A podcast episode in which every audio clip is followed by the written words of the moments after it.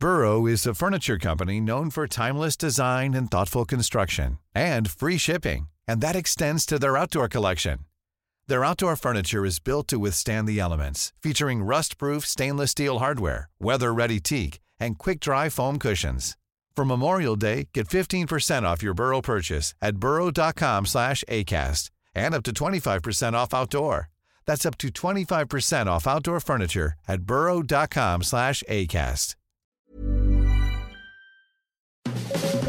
Las claves del mundo. El contexto internacional en Podcast OM.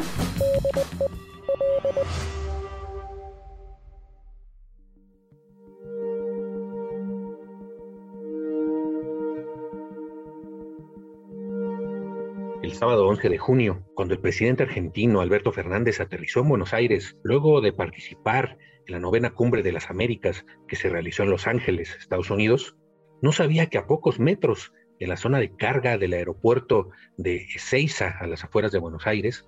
un Boeing 747 con conexiones pasadas con Irán, Rusia y Venezuela, y un extraño cargamento de autopartes y cigarrillos y comandado por una extraña tripulación con un pasado oscuro, lo esperaba con un aire de malos augurios, tanto para su gobierno como para el grupo kirchnerista en el poder,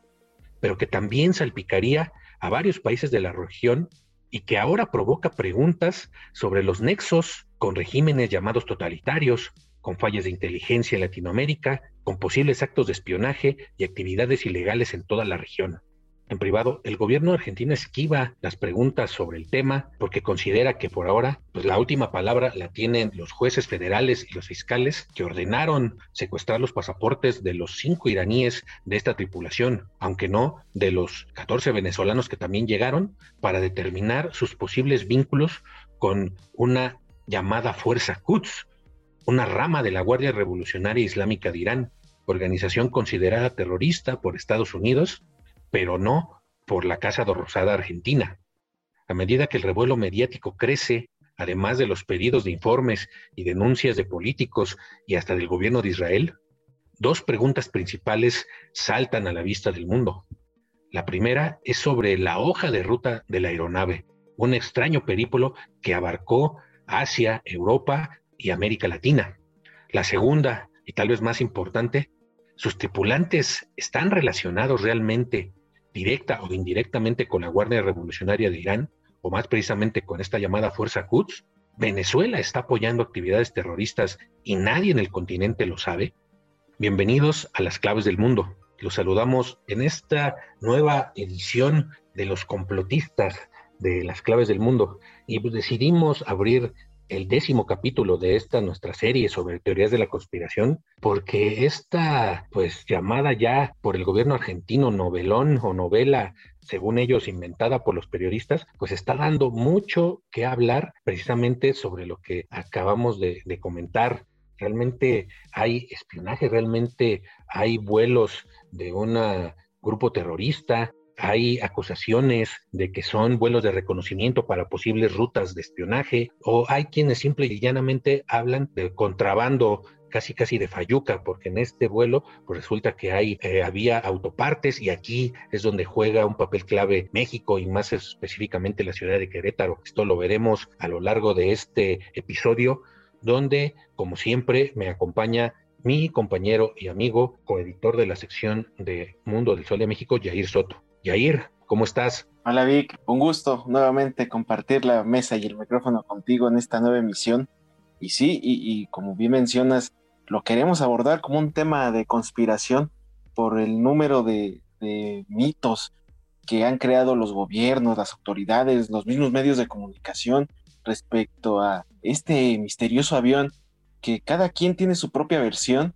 que cada quien está creando su realidad a conveniencia por un lado, en Argentina hablan de terrorismo, de espionaje, eh, y obviamente con razón justa, luego de los fantasmas de 1994 con el atentado terrorista en la comunidad judía de Amia, en donde un grupo de iraníes mataron a más de 80 personas en, en Argentina. Por ese tema, puede que todo iraní que toque territorio argentino siempre va a estar, va a ser tratado como una alerta roja y esta no fue la excepción. Por eso es que inició este dramón y bueno, y por otro lado, otros países que también han estado eh, chocando sus versiones. Desde luego, aquí en México, el gobierno queretano, que no se pone luego de acuerdo en, hacer oficial una versión de lo que está sucediendo. Y pues desde luego, pues porque se trata de una ruta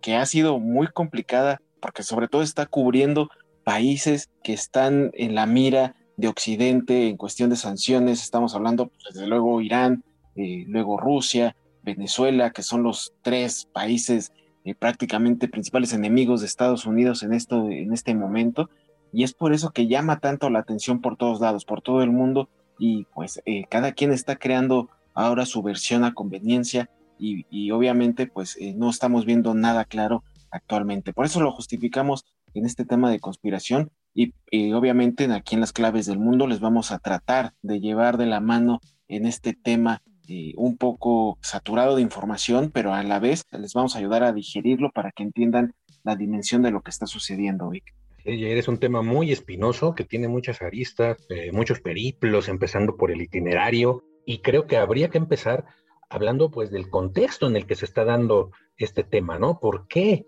está implicando tantos países y por qué pues no debería dejarse de lado a nivel mundial. En primer lugar, tenemos el contexto de la guerra en Ucrania. Podemos decir, pues, ¿qué diablos tiene que ver eh, la guerra entre Rusia y Ucrania con este tema? Pues que Rusia está ahorita más que nunca aliándose con el gobierno de Venezuela, también ha creado alianzas con el gobierno iraní. Eh, la guerra en Ucrania está haciendo que el tablero mundial de alianzas esté cambiando radicalmente, ¿no? Entonces, todos estos eh, países, como eh, bien acabas de decir, ya empiezan a, aliarse y este avión, pues precisamente pasa por todos estos, estos países aliados de Rusia, ¿no? Desde Bielorrusia, Serbia, de pronto se pierde, ¿no? del radar y aparece misteriosamente en otro lado, después está en Venezuela, en México, etcétera, ¿no? Eh, también tenemos de contexto, pues, la, el peligro de que las pláticas para revivir el pacto nuclear que se firmó entre el gobierno de Teherán y las potencias mundiales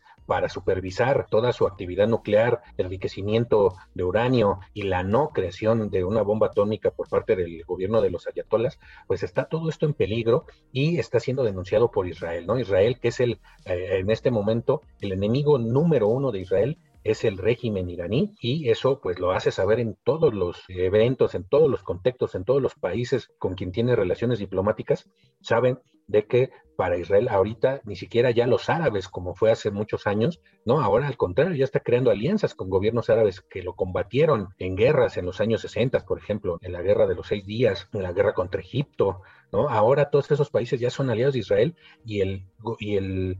régimen enemigo número uno, el peligro número uno para Israel a nivel mundial es Irán y por lo tanto también para Estados Unidos y para algunas potencias europeas como Inglaterra, ¿no? Eh, Irán es el enemigo número uno, aunque están tratando de negociar, Israel no negocia con ellos y pide a toda costa que los, pues que se acabe con, con el régimen, incluso ha pensado hasta en bombardear, ¿no? Por eso la, las alarmas en Buenos Aires, donde hay una comunidad importante judía, y como bien mencionabas, pues también se quedan las secuelas todavía de estos atentados terribles contra asociaciones judías y contra la embajada también de, Israel allá en Buenos Aires en, los años 90. Toda esta, este, este es el contexto en el que se da este extraño evento, esta novela negra, digamos, eh, se le suma una serie de inconsistencias puntuales de tanto del vuelo como de la historia de la aeronave, ¿no? Eh, en primera, pues como ya lo habíamos hablado, los tripulantes, nada se sabe. En algunos países diría que eran 12 venezolanos, después dicen que en otros que llegaron 14, entonces no se sabe siquiera si son los mismos personajes que estuvieron en un país los que llegaron a, a otro o si hubo algún cambio que no detectaron las autoridades, porque por lo visto a todos se les pasó por alto, ¿no? Según la mayoría de las autoridades, tanto de, eh, de todos los países donde estuvo esta aeronave, cumplían con, con todos los requisitos, no había problema, no, no tenían ninguna ficha roja del Interpol, sin embargo, tenían permisos precarios, por ejemplo, en Argentina, que les, les permitían quedarse hasta 15 días y tenían pues todos sus documentos en regla. Sin embargo, primero Uruguay y luego Paraguay mencionaron que habían avisado ya a todos los servicios de inteligencia de la región, empezando por el argentino, de que había ahí anomalías eh, tanto de los tripulantes como de la misma aeronave, porque era, era un avión de la empresa eh, Entrasur, una empresa venezolana, un avión de carga de bandera venezolana, pero que estaba sancionado por Estados Unidos porque antes había pertenecido a la empresa iraní Mahan Air, ¿no? Hasta enero, de acuerdo con la información de los medios argentinos, la aeronave había pertenecido a la empresa iraní Mahan Air, que después eh, lo traspasa a esta empresa venezolana y por eso pues eh, ellos decían que estaba limpio, ¿no? Sin embargo, por los nexos que hay entre Venezuela e Irán, pues existen las dudas si realmente es ya una aeronave totalmente venezolana o ahí es, se hacen eh, pues maniobras extrañas entre los dos países, ¿no? Esta empresa Mahan Air está sancionada por el Tesoro de Estados Unidos por presuntamente participar en actividades terroristas de contrabando de armas principalmente, ¿no? varias agencias internacionales vienen siguiendo desde hace meses el recorrido del avión y hasta ahora se viene sabiendo, ¿no? Aparte, pues, ¿quiénes son los iraníes, no? Los cinco iraníes que viajaban en el avión, según los medios argentinos, eh, entre ellos está el, piloto, un piloto que se llama Golamreza Gesemi, que está supuestamente acusado de pertenecer a este grupo Al-Quds, ¿no? Este brazo como de operaciones especiales de la Guardia Revolucionaria iraní. Sin embargo, de pronto el gobierno de Argentina dice, sí, tenemos esa información y se está investigando, y al otro día dice, no, eh, es un homónimo. Cuando el gobierno de Israel asegura que sí es parte de la Guardia Revolucionaria. Eh, a pesar de ello, pues estas, eh, estas personas de nacionalidad iraní fueron conectadas con, con nexos, con las fuerzas Quds, ¿no? Esta, esta fuerza que responde a la Guardia se, se especializa en guerra simétrica de base de operaciones de inteligencia militar, ¿no? Otra cosa, pues que desde el principio, desde antes de que llegara a Argentina, nadie quería abastecerla de combustible. Uruguay incluso les negó su espacio aéreo para aterrizar porque precisamente estos informes de nexos con, eh, pues, con grupos terroristas y muchas de empresas de combustible no les quieren abastecer de combustible por miedo a las sanciones que puedan recibir de Estados Unidos. Y después el cargamento. Se hablaba de que llevaban autopartes Argentina, que llegaron con Autopartes Argentina por un valor de aproximadamente 800 mil dólares y también llevaban en el periplo que empezó desde, desde mayo, traían un cargamento de cigarrillos, ¿no? Los investigadores pues eh, ligaron estos cigarrillos con un vuelo que realizaron a la ciudad de Este en Paraguay y con eh, escala en Aruba hace un mes y estos cigarrillos también con un valor aproximadamente también de 800 mil eh, dólares eh, supuestamente está ligado a las empresas de el expresidente paraguayo Horacio Cartes. Varias de sus empresas y el mismo expresidente están siendo investigados por lavado de dinero. Entonces, aquí entran más dudas. Este, este avión, ¿a qué se dedicaba exactamente? ¿no? Varias agencias internacionales, pues todos estos movimientos los venían siguiendo y nadie de pronto se enteró ni en México ni en Argentina. Y pues lo extraño también es el, es el periplo, ¿no? ¿Cómo, ¿Cómo empieza este periplo del avión, ¿no, Jair? Sí, es correcto, Víctor, sobre todo porque este itinerario estuvo eh, marcado por puntos, por países que llamaron la atención. Eh, y, y luego también hubo algunos puntos en el que desapareció el avión del radar, eh, sobre todo eh, iniciando en, Venezuela, fue como el primer punto en el que llamó la atención este avión. Sí, ya bien mencionabas, Vic, que se trataba de una aeronave eh, iraní, pero ya con bandera venezolana, porque hay que recordar que para evitar estas sanciones occidentales de, contra Irán a sus aeronaves, pues simplemente las vende a otros países y en esta ocasión una de sus tantas naves que ha cambiado de empresa, pues ha sido este, este vuelo que eh, ya le pertenece en apariencia a Venezuela y justamente ahí va a iniciar este periplo en Caracas, Venezuela, hace un vuelo directo hacia Irán. Este vuelo inició el, 21 de mayo, que se traslada de Caracas, capital de Venezuela, a Teherán, capital de Irán. Ahí estuvo cerca de dos, tres días para luego pasar a su segundo destino, que fue a Rusia, eh, a Moscú principalmente, un vuelo que llega a Rusia y que se mantiene del 24 al 25 de mayo en territorio ruso y ahí va a iniciar nuevamente eh, su regreso a Teherán. Eh, obviamente bajo estos vuelos no se sabe a ciencia cierta qué es lo que está sucediendo, qué está transportando, qué gente está llevando. En ese momento todavía no se sabía qué estaba pasando. Ahí es cuando después de regresar a, a Irán se queda igual el 25 de mayo para que al día siguiente eh, emprenda otro viaje eh, sobre Europa, o sea, ese mismo día llega a hacer una escala en Belgrado, Serbia,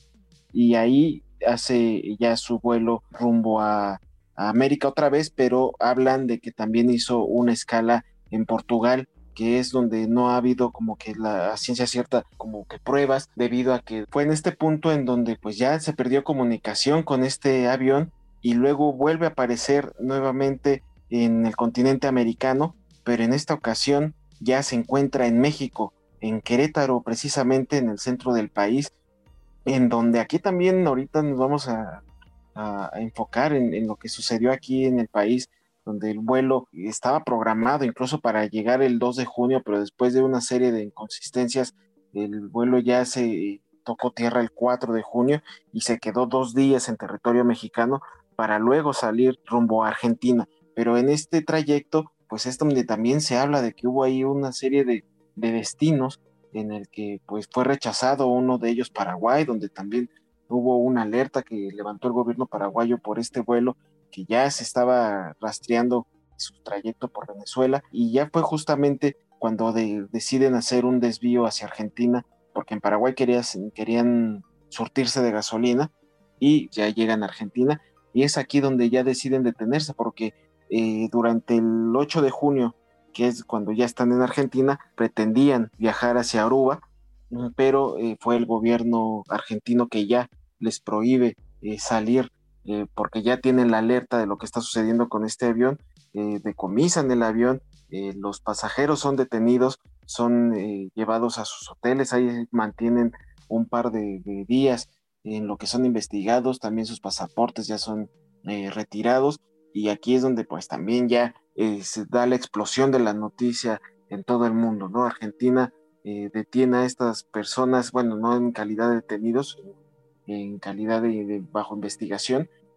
y es aquí donde, pues, como les comentamos, empieza toda una serie de, en el que varios países empiezan a, crear sus noticias, investigar por su cuenta qué es lo que está sucediendo, gobiernos tienen una versión,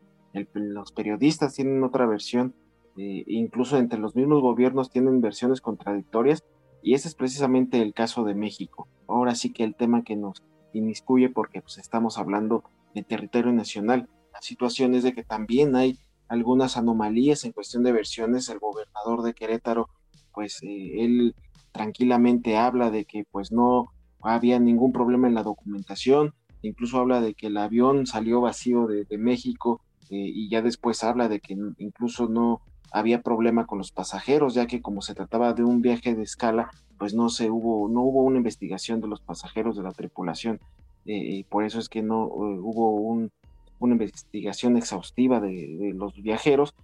pero aún así las versiones contradictorias eh, pues vienen cayendo desde otra parte del, del mundo, porque en Argentina empiezan a entrevistar también a funcionarios mexicanos. El diario La Nación Argentina eh, entrevista al secretario de Desarrollo Sostenible de Querétaro y él habla de algunas irregularidades del vuelo en Querétaro, pero también se enfocan en, el itinerario, ¿no? Que a la vez, pues el gobierno no ha querido dar a conocer o no ha tenido mm, los recursos para dar a conocer esta información y lo dio a conocer este medio argentino en el que habla precisamente lo que les comentaba hace rato, que eh, el vuelo pues eh, llegó antes de que llegó después de lo previsto eh, que tenían alguna acumulación de problemas en cuestión de, documentos, eh, que luego también tuvieron que reacomodar la carga y que pues también ya partieron de aquí de México rumbo a su siguiente destino de manera demorada.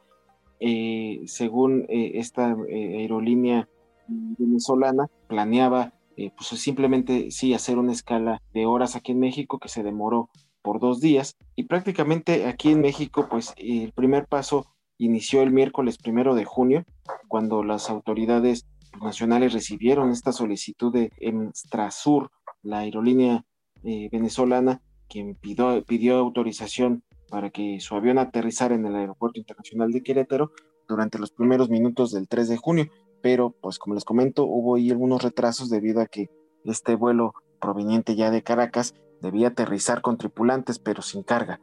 pero ya en, suelo mexicano fue prácticamente lo contrario según las autoridades mexicanas que hablan de que sí hubo carga, no hubo tripulantes por un lado y luego dicen que simplemente hubo tripulantes y luego hablan que también eh, se, habla de esta carga de autopartes, ¿no? Que también se, eh, se va a tratar de un tema central porque hablan de, contrabando de, de, autopartes adquiridas por la firma SAS Automotriz S.A., que es proveedora de la automotriz Volkswagen en México y que pues debía eh, transportar por avión a Argentina, y además de, recargar el combustible como ya lo comentábamos. Eh, eh, sin embargo, pues los planes también se seguían complicando en su estancia aquí en México, según el entrevistado Marco Antonio del Petre III, que es el subsecretario de Desarrollo de Querétaro,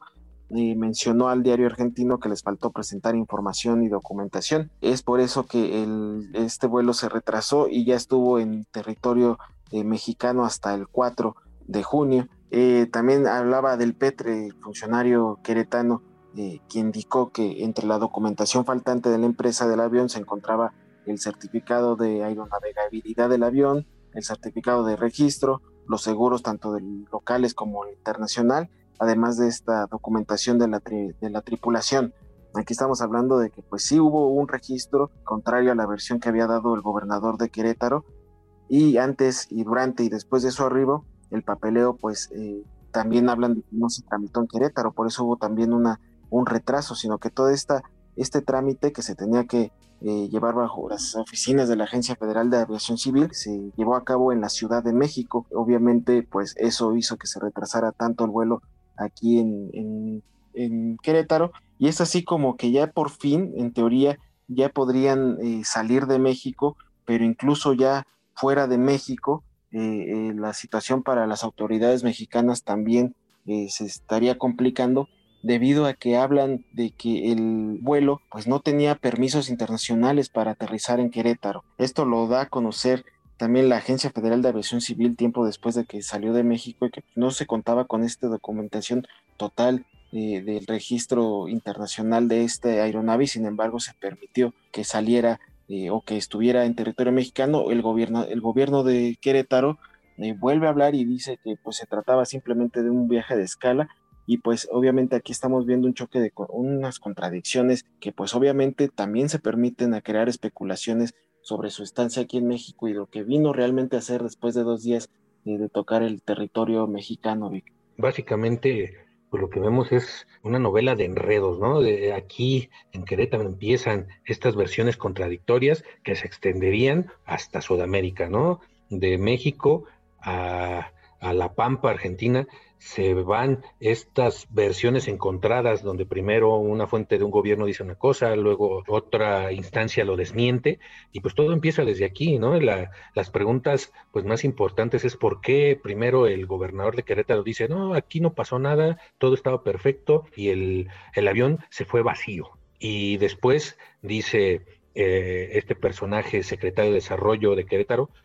no eh, iba con mercancía, iba con mercancía y ya eh, al otro día después abunda y dice, iba con mercancía, sí iba con autopartes que iban pues ya, eh, que, estaba ya contratado, todo estaba en perfecto orden, no hay ningún delito, todas estas autopartes, no hay, no hay contrabando, no hay nada, todo era, todo era legal, específicamente eran piezas para la fabricación de asientos y el panel de instrumentos para el modelo Taos, que la empresa Volkswagen está produciendo en Argentina a casi 100 eh, autos por día, es lo que según dicen las, eh, los medios argentinos. Entonces, pues eh, estaba parada la producción totalmente en, Argentina por la falta de esta pieza y pues el haber llegado a Querétaro pues no es por cualquier cosa, sino porque ahí existe plantas de la Volkswagen que tienen esas piezas, ¿no? que son pues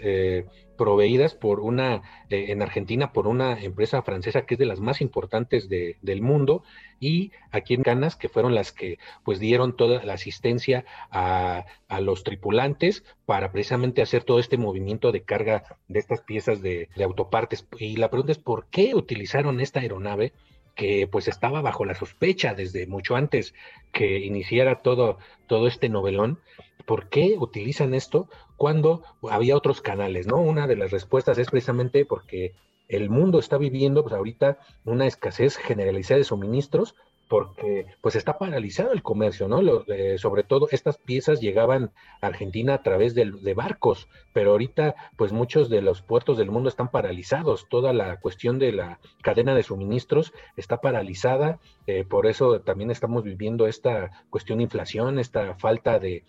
por ejemplo, de alimentos, pero también de muchos insumos básicos y también de piezas tecnológicas importantes para la fabricación de autos, chips, etcétera, ¿no? Entonces fue pues por lo que se supone que utilizan este medio, este avión, sin embargo, pues la pregunta es ¿por qué este avión? Que pues, claramente tiene muchas anomalías, inconsistencias y muchas interrogantes y estaba pues, ahí tachado por el, por el gobierno de Estados Unidos como parte de un grupo eh, acusado de terrorismo. Y llega a Argentina y pues porque ya era necesario que, esa producción allá se echara a andar. Y pues en Argentina también igual eh, eh, en un momento dicen que eh, no sabían que todo estaba en orden, luego dicen, no, sí, sí teníamos información, ya nos habían alertado de, de esta tripulación y ahora antes de, del cierre de esta, de esta semana, pues el gobierno sale a decir, no, eh, este, no hay ningún problema con la tripulación, todos, el, supuesto integrante de, la Guardia Revolucionaria es un homónimo, pero el gobierno israelí,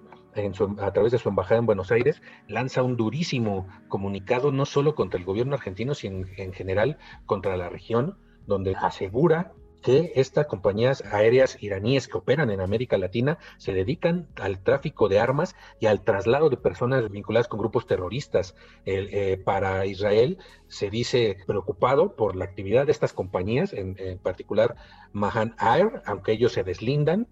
pero eh, pues aseguran eh, el gobierno de Israel que sigue teniendo relación con esta empresa venezolana, que no, que no dejaron su relación comercial, su, su estrategia de unirse para este tipo de, actividades y que eh, pues están sancionadas por Estados Unidos, ¿no? Habla de que esto, que estos hechos dan cuenta, dice el comunicado de esta eh, embajada israelí en Buenos Aires, que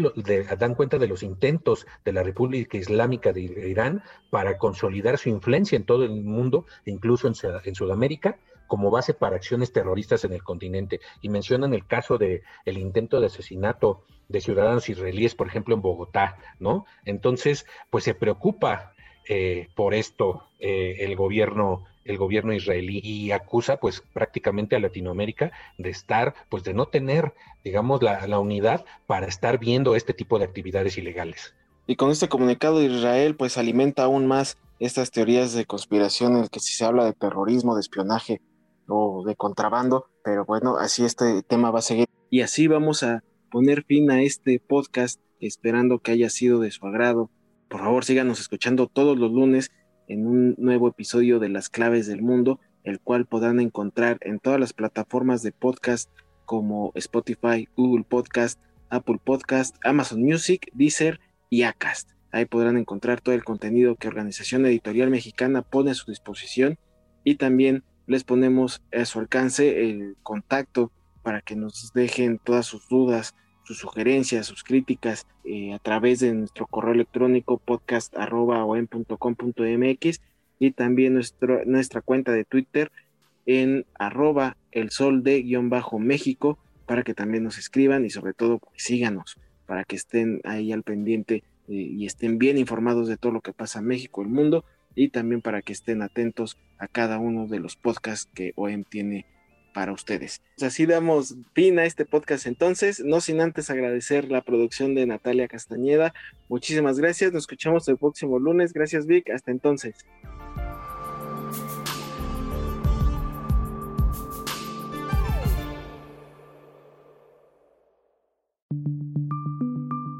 Esta es una producción de la Organización Editorial Mexicana.